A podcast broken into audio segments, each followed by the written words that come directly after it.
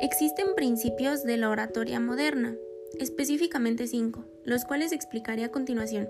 El primero es la claridad, que es la exposición nítida y extendida del tema, de la cuestión, de la litis.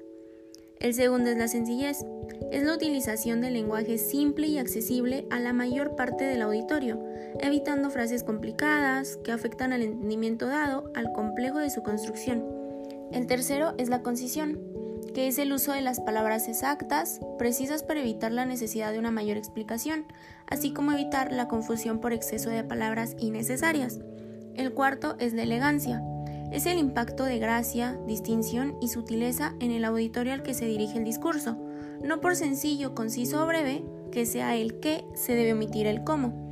Con un buen estilo único, original, pulido y pulcro, que impacte eficientemente además de deleitar. El quinto y último es la brevedad. Es la reducción al mínimo tiempo indispensable para la exposición del tema.